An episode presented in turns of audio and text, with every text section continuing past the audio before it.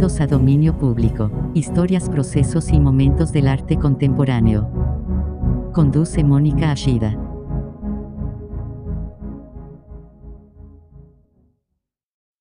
Buenas noches, bienvenidos a Dominio Público, historias, procesos y momentos del arte contemporáneo. Estamos muy contentos de estar aquí con ustedes una semana más y le damos la bienvenida a quienes nos escuchan a través de la radio en las frecuencias en Guadalajara en el 96.3, en Puerto Vallarta en el 91.9 y en Ciudad Guzmán en el 107.1 de la FM, así también como aquellos que nos están sintonizando a través de jaliscoradio.com. Eh, recuerden que seguimos, seguimos grabando desde casa por lo que no pueden entrar en contacto con nosotros a través de los teléfonos, pero sí, si tienen ganas de saludarnos, de comentar algo, si tienen alguna duda, lo podrían hacer a través de las redes sociales de Jalisco Radio, en Facebook, Instagram y Twitter, o también a través de mi Twitter personal, que es Ashida Mónica. Y bueno, pues esta noche está Alberto Miranda acompañándome, produciendo el programa, como ya es costumbre cada semana. Hola, ¿qué tal? Buenas noches. Hola, Norberto. Y tenemos desde Puerto Vallarta, Jalisco, estoy muy emocionada porque tenemos a una muy querida amiga, admirada mujer, admirada artista, eh, que, híjole, tiene mil cosas siempre entre las manos pero logramos que nos hiciera un espacio para platicar esta noche con nosotros. Y ella es Javiera Pinto Canales. Hola Javiera, ¿cómo estás? Bienvenida. Hola Mónica. Hola Mónica, hola Norberto, hola a todos los que nos escuchan. Gracias por la invitación. no, es un placer. Y bueno, pues les voy a presentar, voy a leerles una breve semblanza de Javiera para que quienes nos están escuchando tengan idea de con quién vamos a estar platicando esta noche. Ella nace en 1981 eh, en Chile. Es diseñadora editorial por la Pontificia Universidad Católica de Valparaíso, eh, Chile, y máster en edición por la Universidad Pompeu Fabra de Barcelona, España. Se formó en grabado y encuadernación en la Escuela de Arts La Industrial de Barcelona. Eh, diseñadora editorial y artista gráfica chilena, actualmente vive en Puerto Vallarta, Jalisco. Su trabajo profesional y artístico se desarrolla en la intersección del diseño y las artes del libro, produciendo libros de artista únicos y seriados. Ha realizado proyectos, exposiciones e instalaciones en torno al libro y su dimensión artística, buscando en los oficios clásicos del libro y en los sistemas de impresión tradicionales elementos y procesos que incorporar en el diseño del libro actual. Su trabajo artístico ha sido expuesto de manera colectiva e individual en España, Austria, Eslovenia, República Checa, México y Chile. Su ámbito de investigación son las posibilidades editoriales del libro de artista, aplicando el pensamiento de la producción editorial del libro de artista único, convirtiéndolo así en una obra seriada al alcance de un mayor público. Su trabajo profesional como diseñadora editorial habita en la intersección del diseño y las artes y oficios del libro, desarrollando libros que buscan aplicar un concepto tanto al contenido y el diseño de la página como a su materialidad, sistema de impresión y construcción del objeto. Entiende el libro y sus infinitas posibilidades como un objeto narrativo multidisciplinar con un enorme valor poético y comunicacional. Actualmente es profesora en el Centro Universitario de la Costa de la Universidad de Guadalajara en Puerto Vallarta, donde se dedica a la docencia en tipografía, diseño editorial y técnicas gráficas tradicionales. Se dedica también de manera independiente a la docencia en técnicas de impresión, encuadernación y autoedición artística en instituciones y talleres privados. Gracias, Javier, otra vez por estar aquí. Y bueno, pues nada, creo que eh, lo lógico es pensar un poco en cómo es que llegas a México, porque dejas un hermoso país. Eh, bueno, vimos ya por tu semblanza que lo abandonas, antes vas a, España a estudiar. Entonces, ¿podrías, por favor, Javiera, platicarles un poco a nuestros radioescuchas? ¿Cómo es que te interesa este, dedicarte a esta parte de, de, la creación y de las artes gráficas? Que Dios es un mundo verdaderamente complicado, es muy complejo y no tan popular como terreno de creación, como es el desarrollo editorial y en general todas las cuestiones que tienen que ver con, con el libro. Platícanos un poco de, del inicio Javiera, por favor. Claro, con gusto. Em, yo entro al mundo del arte, o sea, como a través de la puerta del diseño, más bien.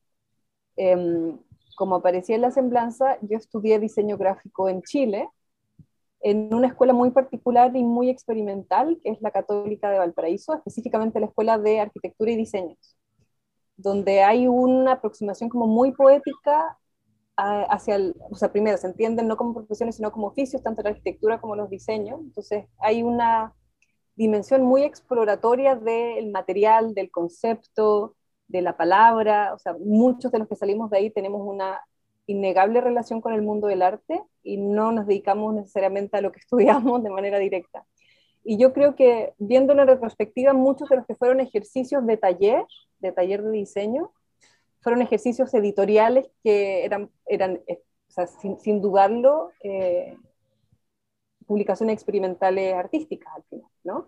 Donde podíamos a partir, por ejemplo, de un poema, trabajarlo conceptualmente, o sea, me acuerdo específicamente de un ejercicio, o sea, puntual, que era, es todo muy abstracta la manera en la que trabajamos, ¿no? Pero trabajamos con un poema de Rimbaud que hablaba sobre, que se llama La Eternidad, y que es un mismo verso en francés, les ahorraré mi pronunciación, em, son, como, son como tres frases que van cambiando de posición, ¿no? Y hablan de, de, qué es la eternidad, y es la relación del mar y el horizonte, y va cambiando la estructura de ese, como de ese mismo verso numerosas veces, ¿no? Y junto a ese, como ese punto de partida, que siempre en mi escuela donde estudiamos era a partir de la palabra y muchísimas veces de la poesía, o de la palabra poética más bien, para hablarlo como no en términos de poema, sino como de palabra que, que detona y abre. Em, en paralelo, como que la, eh, el encargo ¿no? o la encomienda era ir a buscar cómo era el espesor gráfico del borde costero, porque estudiamos a borde de mar, ¿no? en, Viña Valparaíso, que ya son dos ciudades que se han, que se han pegado. Eh, y, y, ese, era, ese era el punto de partida para salir a dibujar en el borde del mar. Entonces, cada cual tenía como, hizo su propio descubrimiento, trabajábamos mediante el dibujo y la observación, ¿no? con, con encargos tan abiertos como el que les cuento. Entonces, yo me clavé específicamente con algo en ese momento que era estaba pegada en una caleta de pescadores y lo que hacía era dibujar como los pelícanos, ¿no? Estaba yo sentada y siempre hay como un espesor como muy grueso de pelícanos, al igual que aquí, ¿no? Eh, que que están viendo, viendo lo que les tiran los pescadores, viendo lo que hay de peces, ¿no? Como, y son caletas donde normalmente hay restaurantes, tienen como esta doble condición como natural eh, urbana. Y me puse a dibujarlo porque si te sientan al lado y tienen tu altura, ¿no? Bueno, yo soy chaparra igual, ¿no? Entonces, pero tienen más de un metro un pelícano parado al lado tuyo. Entonces, al tenerlos más cerca, me podía clavar como con el detalle del plumaje, del, de los tonos de las plumas, ¿no? de su cuerpo, de la figura, de las patas. Pero cuando se iba y emprendía el vuelo, que era un vuelo que yo podía reconocer, ¿no? a medida que estaba en movimiento, iba perdiendo como, como el detalle del registro, ¿no? porque se metía el movimiento del vuelo y qué sé yo. Entonces, para mí eso fue algo que declaró cuál era el espesor del borde que era como lo que abarca el vuelo de ese pelícano es lo que yo digo que es el espesor gráfico del vuelo. Ah. Entonces, como justamente cómo se iba transformando ese dibujo a través del tiempo que yo tenía para hacer el registro. Entonces, fui relacionando como los poemas de, de Rambo con, con, como con esa secuencia, ¿no? Entonces, tenía como toda la secuencia del detalle del pelícano en primer plano, de cerca, o fragmentos súper super detallados de dibujo, y luego trazos muy fugaces cuando lo tienes en movimiento con mayor lejanía. Y eso lo registramos en, una publicación, ¿no? En páginas, que además tenían una materialidad como específica, entonces eso era el tipo de ejercicios que hacíamos cuando yo tenía, no sé, 22 años. No, bueno, pues es que realmente es, es, sui generis lo que nos cuentas, ¿no? Yo, pensando que, que nos, nos, hablas de la carrera de diseño gráfico, claro. que nuestra concepción es absolutamente práctico, ¿no? Enfocado hacia una... utilitaria, ¿no? una salida, sí, utilitaria. Y aquí estás hablando de técnicas artísticas 100% y de poesía pura, pues, ¿no? O sea, de, de conceptualización de ideas de forma completamente libre. Eso es, eso es una es una maravilla que te Y que se renovaba cada vez, ¿no? Porque no había como, o sea, la única metodología clara es la observación. Entonces, sales a buscar algo a la ciudad, trabajábamos mucho en la ciudad, ¿no? O sea, caminábamos y vivíamos en, en Valparaíso, entonces cerro para arriba, cerro para abajo. Eh, y a veces, por ejemplo, otro encargo era como, que me acuerdo mucho en ese primer año, que de hecho en, los, en el primer año era común en la época en que yo estudié. Estudiamos eh, arquitectura, diseño de objetos y diseño gráfico. Entonces teníamos encargos de diversa, de diversa índole, ¿no? Entonces también hicimos proyectos arquitectónicos, también diseñábamos objetos, como íbamos paseándonos entre un oficio u otro, que se entienden como oficio, no como profesiones en la escuela. Y un encargo era como vayan a buscar la verticalidad a la ciudad. Imagínate, pues, hiperventilados, angustiados, con 18, 19 años, decís, ¿qué es esto, no? ¿Dónde me metí? Sí, suena difícil pensar, difícil. responder a una tarea como esa. Pues, bueno, el espesor del mar ya de entrada es... es, muy abstracto, claro. Pero lo maravilloso es que llegas, llegas a, no digo soluciones, porque finalmente no hay, no se cierra, ¿no? Un proceso, pero llegas a representaciones gráficas de algo, o llegas a, poder como narrarlo de alguna manera. Entonces, no sé, la verticalidad, dependiendo de donde uno ande, eh, cuando estás metidos en Valparaíso, en los cerros que están construidos también muy densamente, las calles se vuelven muy angostas y la verticalidad de la calle sube a través de las fachadas hacia el cielo. Entonces, ¿cómo aparece la verticalidad? Pues a través de estos recortes que puedes tener del horizonte o del fragmento de mar que tienes frente a ti. Entonces, ya había tantas aproximaciones como alumnos trabajando.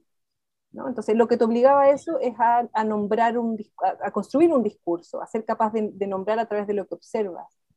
Y a partir de lo que observábamos, luego eso era el punto de partida para la forma, ¿no? Y eso es algo que sigue, sigo trabajando de esa manera, ¿no? O sea, para mí la forma se detona a través de la palabra, ¿no? Y, lo, y de lo observado. Claro, no, bueno, pues eh, nos, nos, nos estás dando una introducción que ya nos deja con muchas cosas para pensar. Y me gustaría en este momento que presentáramos una de las primeras piezas que trabajó Roberto contigo, eh, para irnos envolviendo en este ambiente y en esta, pues en esta carga de, conceptos, de ideas y de palabras sobre todo, dando, que ya misma, tú misma diste pie, ¿no? Al decir que tu imaginario se detona, las imágenes se detonan a través de la palabra, pues vamos a escuchar, si te parece, una primera pieza eh, para seguir platicando contigo, Javiera. ¿Qué vamos a escuchar?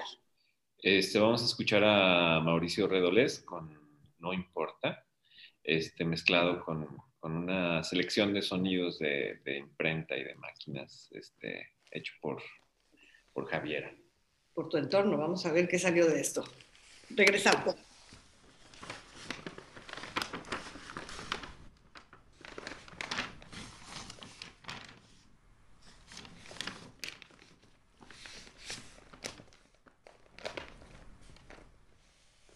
no importa. Hay viejos culiados que no creen en nuestro amor. No importa. Hay viejos culiados que no creen en la liberación de la mujer. No importa. Hay viejos culiados que no creen en la rebelión punk. No importa. Hay viejos culiados que no creen que en un poema se pueda decir viejo culiado. No importa. No importa si yo la quiero y usted me quiere. No importa, escuchemos la mitad de la humanidad que sangra una vez al mes por toda la humanidad. No importa, avivemos la cueca punk. No importa, escribamos poemas llenos de groserías y metámonos el espíritu al bolsillo perro. No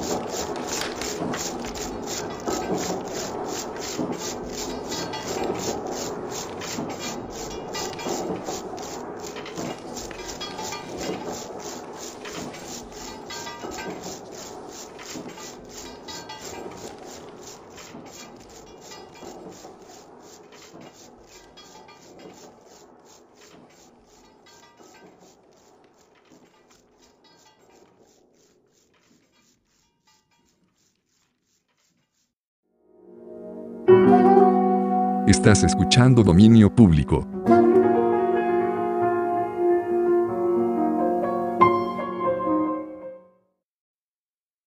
Pues ya estamos de regreso en dominio público. Eh, los dejamos, los dejamos con una, una pieza muy, muy poderosa. Eh, estamos platicando con Javiera Pinto Canales y esta primera pieza, Javiera, me, me impactó mucho porque siento que, lo platicamos en el corte, revela muchas cosas de ti.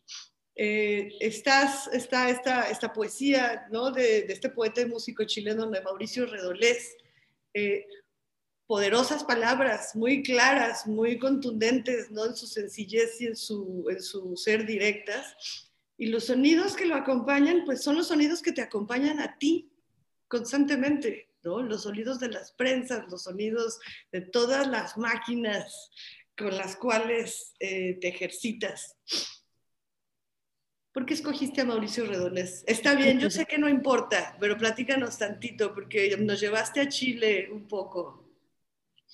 Porque pues, me transporta absolutamente. O sea, la manera en la que habla, cómo se refiere, esa, ese momento histórico donde la poesía dejó de ser poesía de papel y se transformó en poesía del, que, hablaba desde la calle, eh, y desde cómo se habla en la calle, alguien que también trabaja Parra, ¿no? Nicanor Parra con, con sus antipoemas, pero que, pero que Redolés lo trae del barrio, ¿no? Del absoluto barrio, de caminar por las calles, de cómo normalmente se habla, y, y parece como muy insulso, ¿no? Parece como una, como, como incluso decíamos, como que es hasta chistoso, pero justamente esa doble condición de que está dicho con tanta ligereza, algo que tiene un montón de profundidad, ¿no? Como de ¿y qué importa que a nadie le, que a nadie le interese lo que estamos defendiendo? ¿no? Claro. O sea, lo vamos a seguir haciendo igual. Esa es la declaración que subyace, ¿no? Como lo vamos a seguir haciendo igual. Exacto. Oye, y justo eso me lleva a enlazarlo con lo que platicábamos antes del corte, que nos, nos dabas ejemplos ¿no? de, de, estos ejercicios a los cuales eh, ve, se veían todos ¿no? expuestos de alguna manera para tratar de imaginar y resolver, y que me lleva a pensar en, en justo en estas geografías tan específicas. ¿no? Mm. Es decir, tú estás hablando desde, desde estos recuerdos y desde esta imagen eh, de, de Chile, de Valparaíso, ¿no? con esta condición tan particular, tan específica, que no tiene que ver con nada, ¿no? Hablabas de verticalidad, hablabas del mar, de poder tener las dos cosas ahí, una al lado del otro, y después te vas, dejas Chile y te vas al otro lado de, del océano, pero te vas a otro mar, Sí. Eh, digo, yo entiendo que para la mayoría es, es como normal, ¿no? Hasta la, cuando entre, entras en el mundo del arte y empiezas la creación, lo más normal es que te empiecen a picar los pies y sientas que hay que oír y hay que buscar otras latitudes.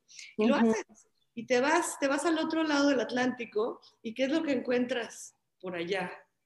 Pues encontré lo que no estaba buscando, como suele suceder, ¿no? O sea, yo me fui para algo muy específico.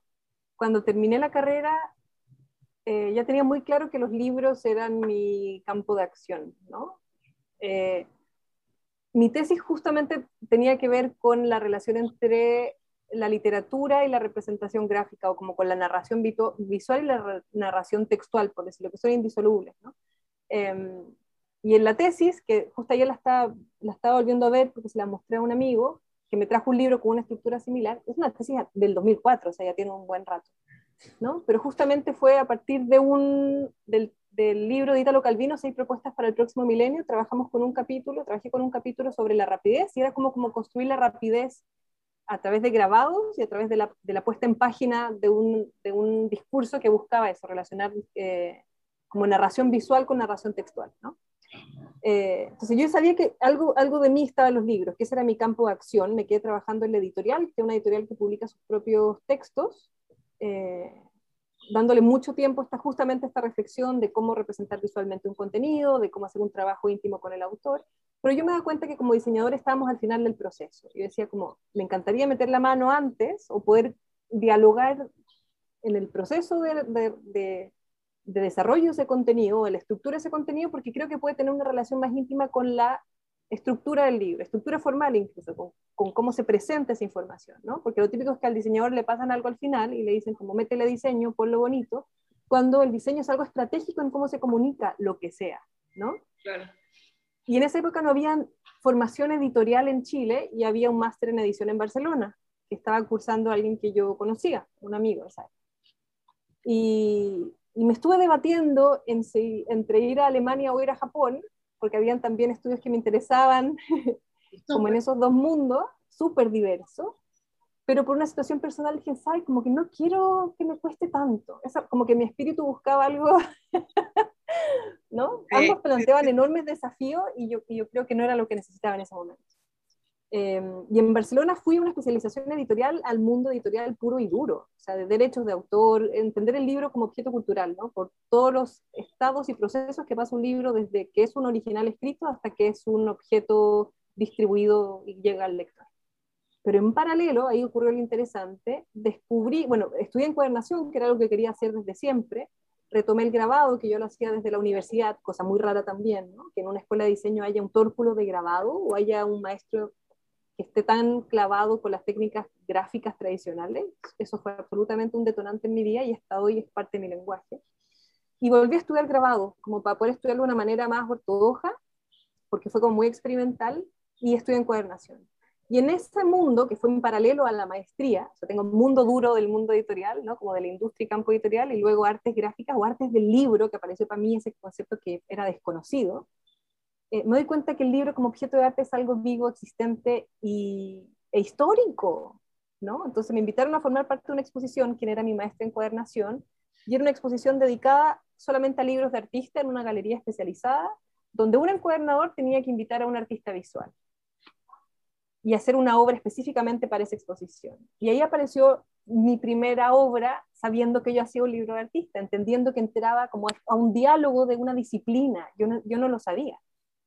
Entonces, y ahí confluyó todo, o sea, eso fue como una explosión de, todo tipo en, en, mí, ¿no? Como mental, creativa, o sea, todo lo que me interesaba encontraba su soporte en el libro como objeto artístico. Y a partir de ahí, pues agarrando vuelo, ¿no? O sea, claro. Y, y perteneciendo a un medio también, sí. Claro, y esa primera experiencia de exhibición, eh, ¿invitaste tú a un artista? ¿O no, me invitaron a mí. Tuyo, tú claro. bien a ti misma como un artista colaborando contigo para hacer esa publicación. No, no, fue la invitación de una encuadernadora, de la que era mi maestra de encuadernación. Era un encuadernador y un artista. Pero también, como, como, como señalas, o sea, fue la primera vez donde yo me pude reconocer como artista, cosa que no que me generó conflicto mucho rato, ¿no? Siempre me sentía una intrusa, incluso mucho, mucho rato después de eso, ¿no? Porque yo no he tenido preparación en arte, lo mío ha sido una reflexión a través de la práctica, ¿no? O sea, que yo no tengo, o sea, ahora empecé una maestría en diseño y producción editorial que me sigue ligando al, como al campo duro del libro, pero yo lo estoy jalando todo el rato hacia el arte, ¿no? Y cómo pueden dialogar esos dos mundos. Claro. Entonces, ahora me entiendo más como un artista que hace libros, ¿no? Que a veces son libros eh, como numerosos ejemplares o dialogando con una industria, pero más desde el arte que del diseño puro, ¿no? O más desde esa intersección, porque yo creo que justamente es algo que hablábamos con, con Norberto algunos días atrás. Eh, como que siempre, te, cómo nos ordenamos a nosotros mismos o cómo tendemos a clasificar, yo creo que es de una manera mucho más fluida y superpuesta, ¿no? No soy artista ni soy diseñadora, soy las dos cosas a la vez, en forma simultánea. Entonces, todo lo que emprendo ocurre en esas dos dimensiones, en esos dos planos.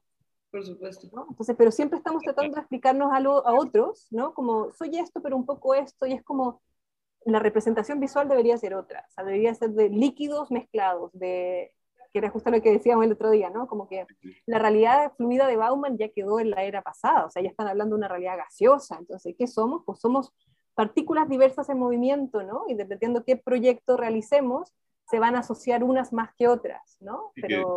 ¿Cómo vamos a distinguir entre un gas y otro, ¿no? Claro, ¿cómo? Sí, molecularmente vaya a haber dos bolitas pegas de uno y otro pedacito de otro, ¿no? Pero, sí. por, pero, pero, eso, pero esa respuesta va a ser una respuesta al contexto donde esté, ¿no? Si es frío, si hace calor, ¿no? Y lo mismo pasa con nosotros, hay contextos donde que generan relaciones de un orden y luego de otro orden, ¿no? Pero finalmente seguimos siendo esa mezcla gaseosa en constante diálogo, o sea, es indisoluble. Claro, claro. Oye, pues vamos a escuchar otra de las piezas. Eh, ahora Ángel Parra, trío, y la canción se llama Mejillones. Pues seguimos en el mar, vamos siguiendo al mar entonces. vamos a escucharla y volvemos.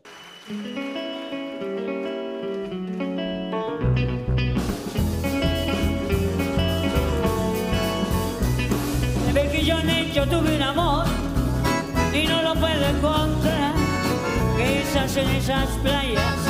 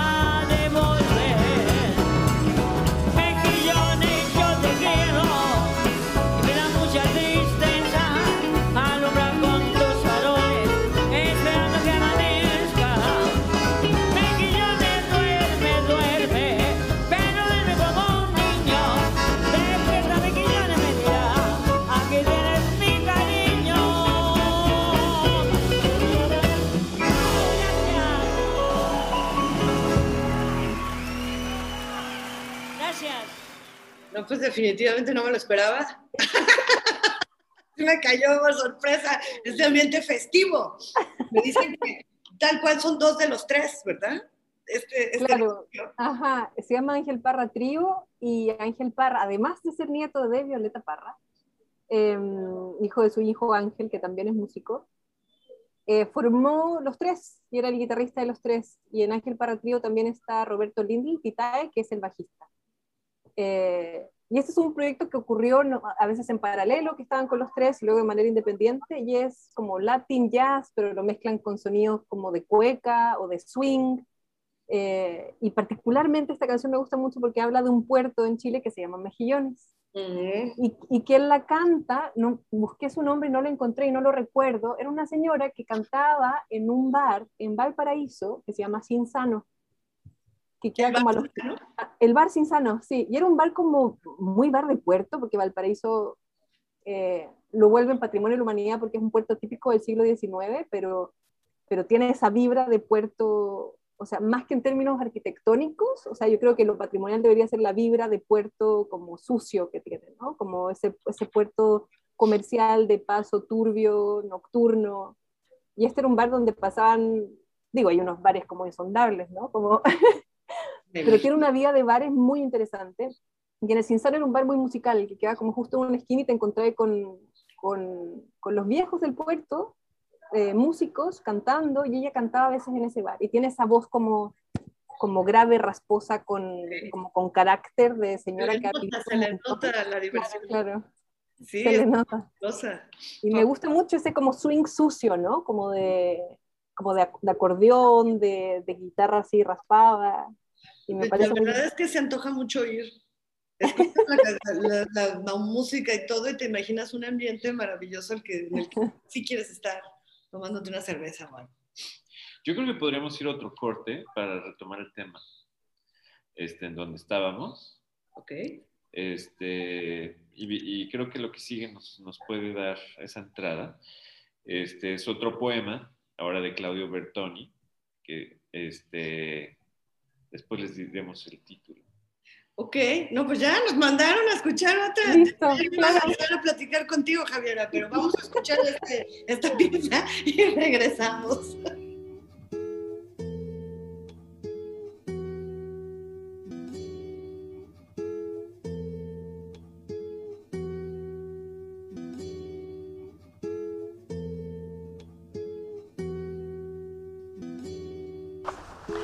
Me gustaría ser un nido si fueras un pajarito. Me gustaría ser una bufanda si fueras un cuello y tuvieras frío. Si fueras música, yo sería un oído. Si fueras agua, yo sería un vaso. Si fueras luz, yo sería un ojo. Si fueras pie, yo sería un calcetín. Si fueras el mar, yo sería una playa. Y si fueras todavía el mar, yo sería un pez. Y nadaría por ti. Y si fueras el mar, yo sería sal. Y si yo fuera sal, tú serías una lechuga. Una palta o al menos un huevo frito. Y si tú fueras, y si tú fueras un huevo frito, yo sería un, pedazo de pan. Y si yo fuera un pedazo de pan, tú serías mantequilla o mermelada. Y si tú fueras mermelada, yo sería el durazno de la mermelada. Y si yo fuera un durazno, tú serías un árbol. Y si tú fueras un árbol, yo sería tu savia. Y correría por tus brazos como sangre. Y si yo fuera sangre, viviría en tu corazón.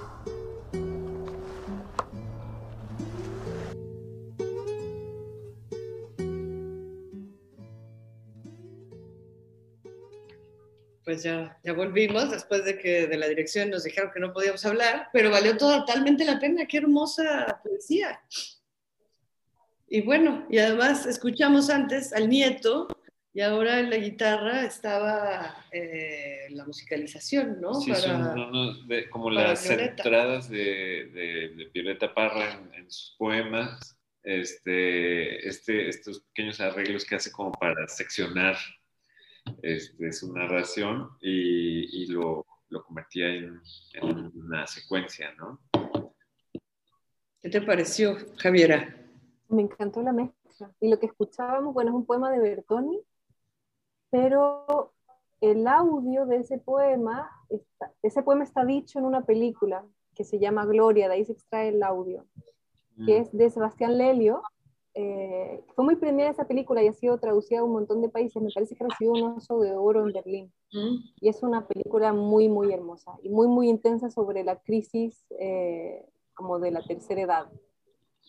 Digo, es una manera muy sencilla de, de- y la hablo desde mi crisis de la mediana edad, porque acabo de cumplir 40, ¿no? Pero lo que se ve es como una mujer de, 70 de 60 y algo que está como reconfigurando su vida.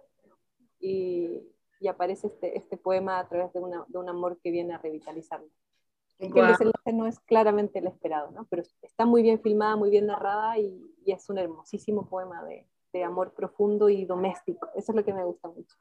No, bueno, pues la poesía te rodea. Parece que sí, no era tan consciente hasta que hasta la invitación de, de compartir música, sonidos o- y todo se volvió palabra, ¿no? ¿Verdad, Norberto? La musical salió después. Pues es que justamente a mí me gustó mucho, hay dos cosas que, que mencionaste, y la primera es, es esta, que cuando hablas del diseño como una estrategia de comunicación de la palabra, me parece muy, muy interesante, me gustaría retomarlo, porque tú lo haces desde una manera de una eh, comunicación de lo visual, pues, ¿no? Hay por ahí este- estas estrategias que utilizas justo para echar mano de, de un medio que, que en tu caso eh, empieza como el libro, con este gran objeto, ¿no? Como con este gran pilar que es el libro, para de ahí desarrollar eh, todas estas exploraciones e intereses personales, pero tú lo llevas directamente a, a lo visual, a las imágenes, mucho más que, que a la palabra escrita, ¿no? Que al interpretar o al poder eh, hacer accesible eh, las palabras o, o la imaginería de un, de un autor es para tu propia imaginería y tu, tu visión y tus imágenes, trasladarlas a esto. Y a mí me gustaría que nos platicaras un poco, porque creo que es, no es tan bien comprendido el término libro de artista. Es un concepto difícil de entender, ¿no? Porque si relacionamos a un artista visual con un libro, por lo general lo relacionamos en, en, en sentido de una eh, documentación, ¿no? De, de, una memoria, de alguna exposición, de algún registro de un proyecto, etcétera, etcétera. Pero el que se vuelva autor de Mm. este libro, creo que es un concepto que, que me gustaría que, que platicaras con nosotros, con nuestro público más ampliamente, pero que desgraciadamente va a tener que ser después del corte, porque se nos está yendo como agua este programa, no lo puedo creer. Apenas te dejamos en Barcelona y ya, ya se nos va a acabar, pero quiero que vayamos ya al corte para no perder como esta, esta sintonía y regresar a hablar ya directo del libro de artista, de tu obra gráfica y de cómo es que la desarrollas actualmente en tu nueva sede de vida y con esta nueva geografía que te acompaña. Así es que vamos a hacer una, una pausa, pero no se vayan porque regresamos en tres minutitos a seguir platicando con Javiera Pinto Canales. Volvemos. Estás escuchando Dominio Público.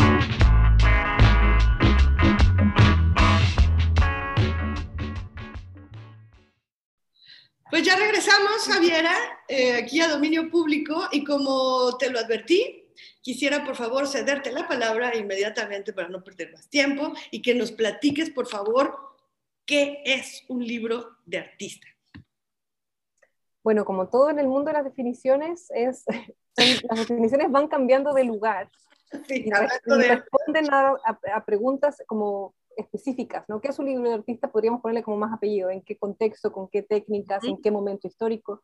El libro de artista es, una disciplina artística per se, que estuvo asociada como a las vanguardias y que llegó un momento en que em, se, se trata el objeto como obra en sí. Lo que, lo que distingue al libro de artista de, de un libro de cualquier cosa es que es un libro obra. Es decir, yo no hago pintura, no hago escultura, yo hago libros como, como obra.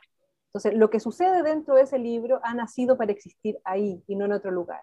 ¿no? Es un libro que no cuenta algo que no está fuera de sí, ¿no? Es un catálogo de una exposición, ¿no? No es eh, una compilación de imágenes, eh, no es una solamente recopilación de texto ilustrada por imágenes. Lo que busca es entablar un diálogo que solamente quiere existir en ese formato, Y establecer una relación conceptual con los materiales, con la estructura de su construcción, con la relación física con el lector. O sea, finalmente es, entender esas dimensiones del objeto y explotarlas de una manera o con fines artísticos. Claro.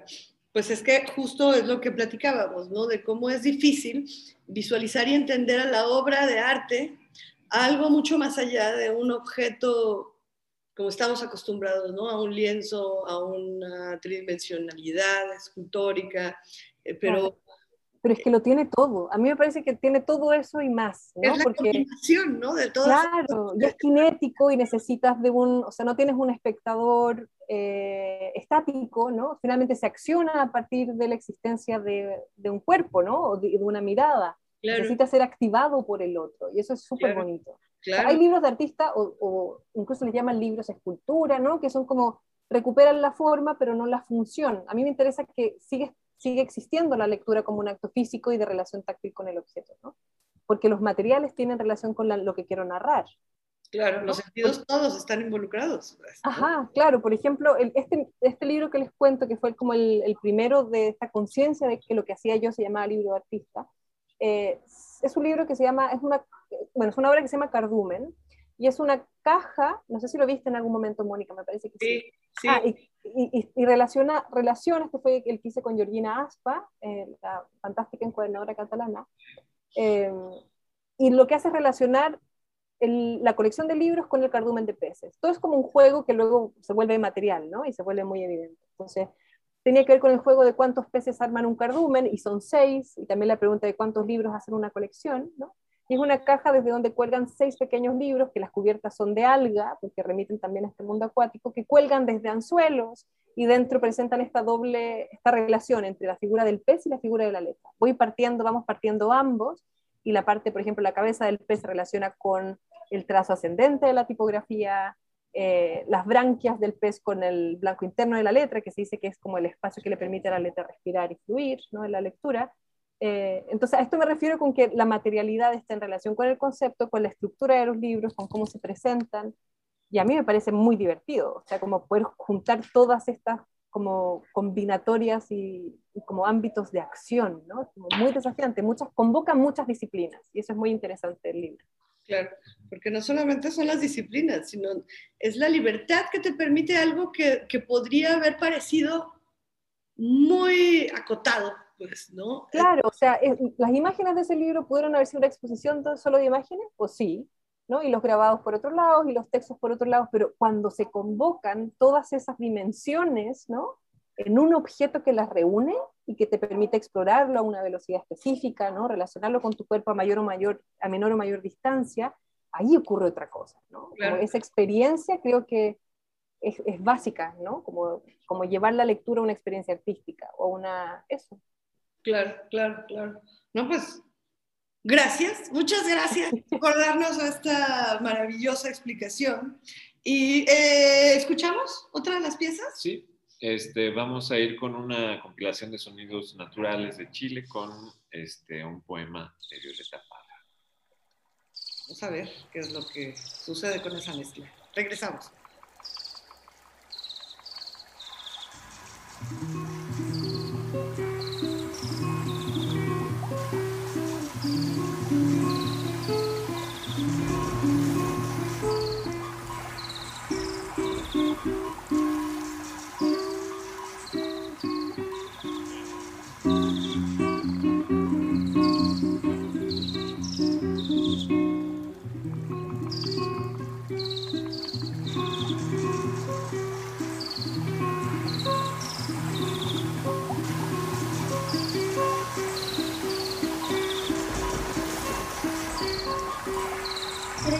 Se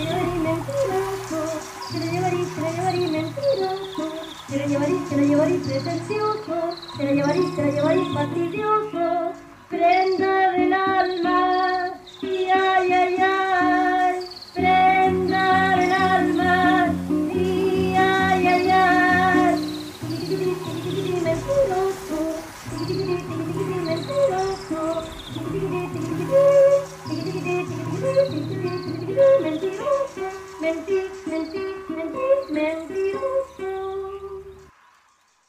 volvemos, ¿no? A estas geografías, a estas historias, a esta naturaleza particular. Y que Pura te nostalgia, ¿no? llevas a todos lados, ¿no? Sí. No, no- no- importa dónde vayas, siempre Mm. vas a ir cargando con quién eres, con todo lo que sucede y todo lo que te formó.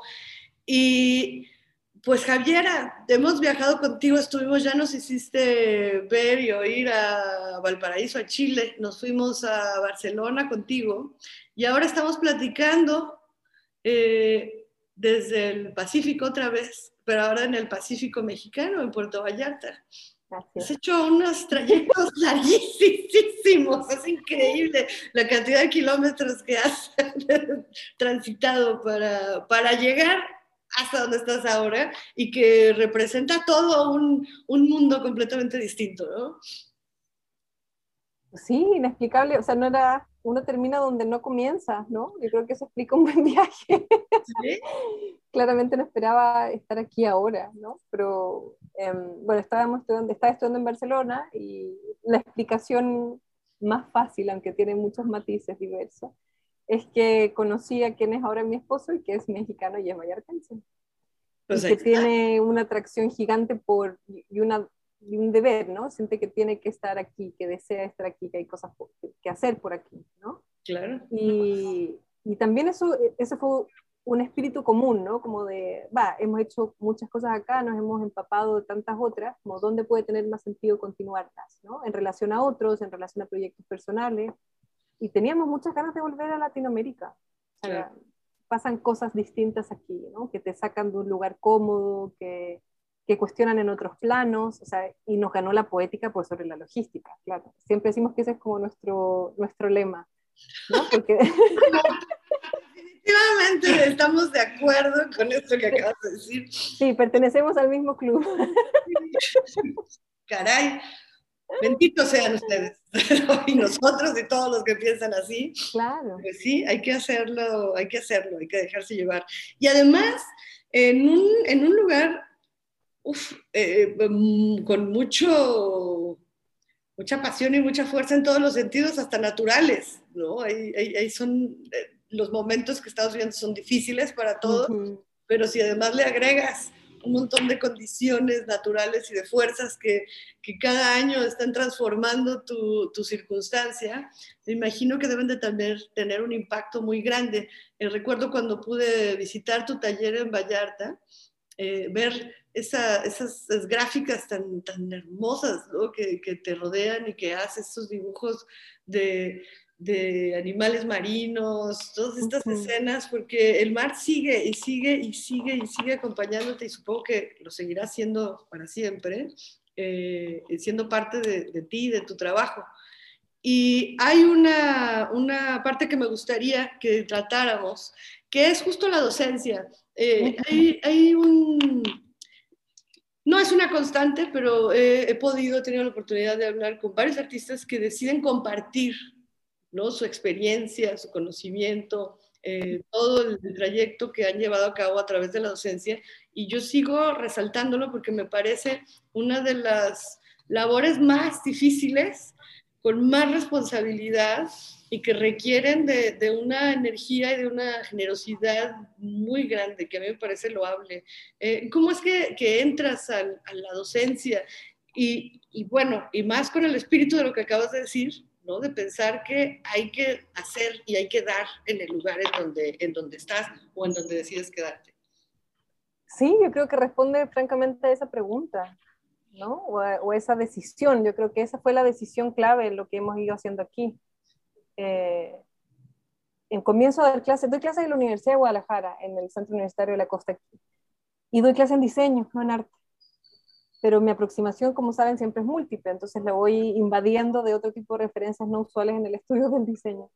Eh, y para mí es básico, tiene que ver también como con un flujo de pensamiento y aprendizaje también personal. O sea, la docencia es, entra y, entra y, y sale, ¿no? O sea, entra ahí como en este círculo de te doy, me das, te doy, me das, y es, y es un diálogo súper enriquecedor, del constante estudio, ¿no? Claro. del, del redescubrimiento, del asombro, de intentar explicar las cosas al otro, y en ese intentar explicar al otro, a mí siempre aparece, han aparecido como mayores claridades, ¿no? Que estar como sola en un monólogo.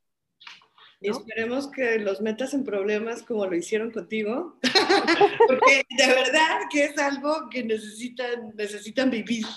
¿no? Las, sí, es más difícil porque finalmente eh, las universidades son instituciones bastante rígidas, que yo creo que justamente esa rigidez es la que se está cuestionando ahorita, ¿no? Como que qué tipo de profesionales están formando, para qué tipo de mundo que ya no es así de rígido, que ya no está así de, de, de particionado ¿no? en las prácticas profesionales. Entonces creo que es muy desafiante.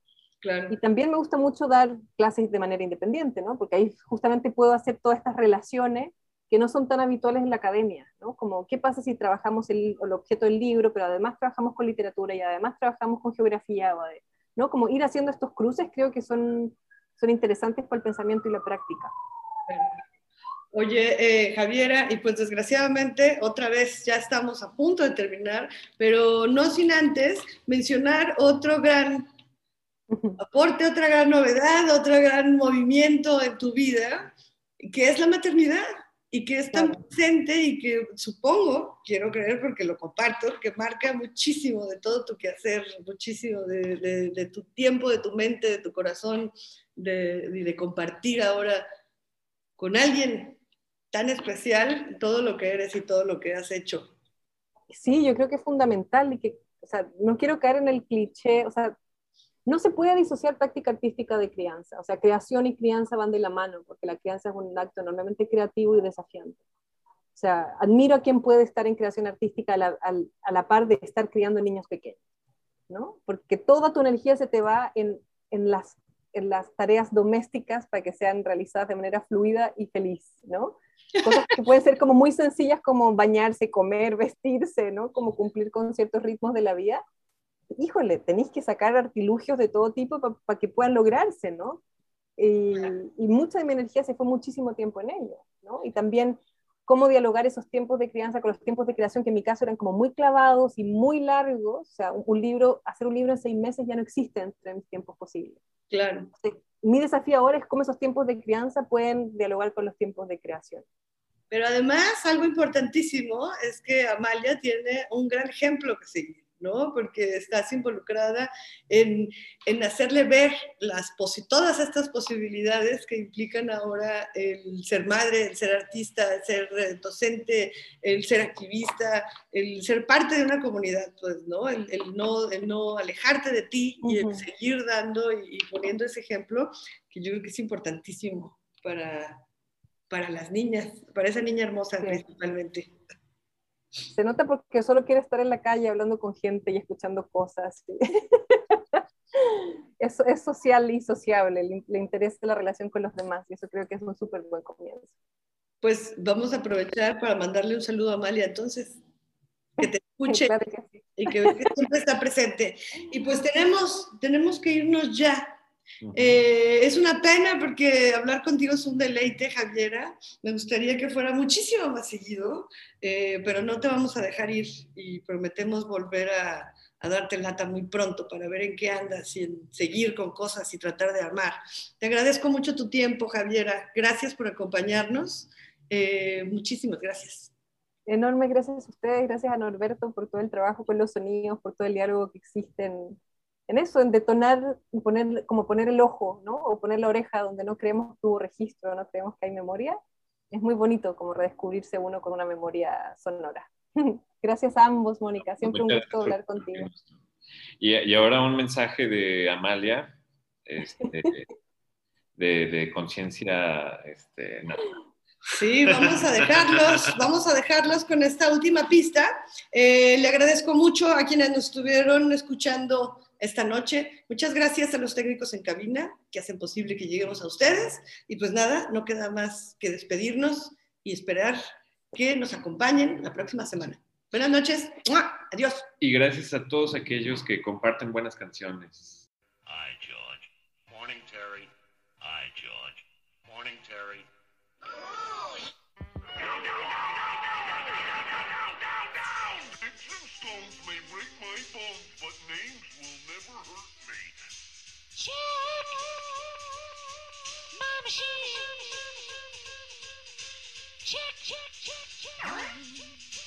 Sheesh!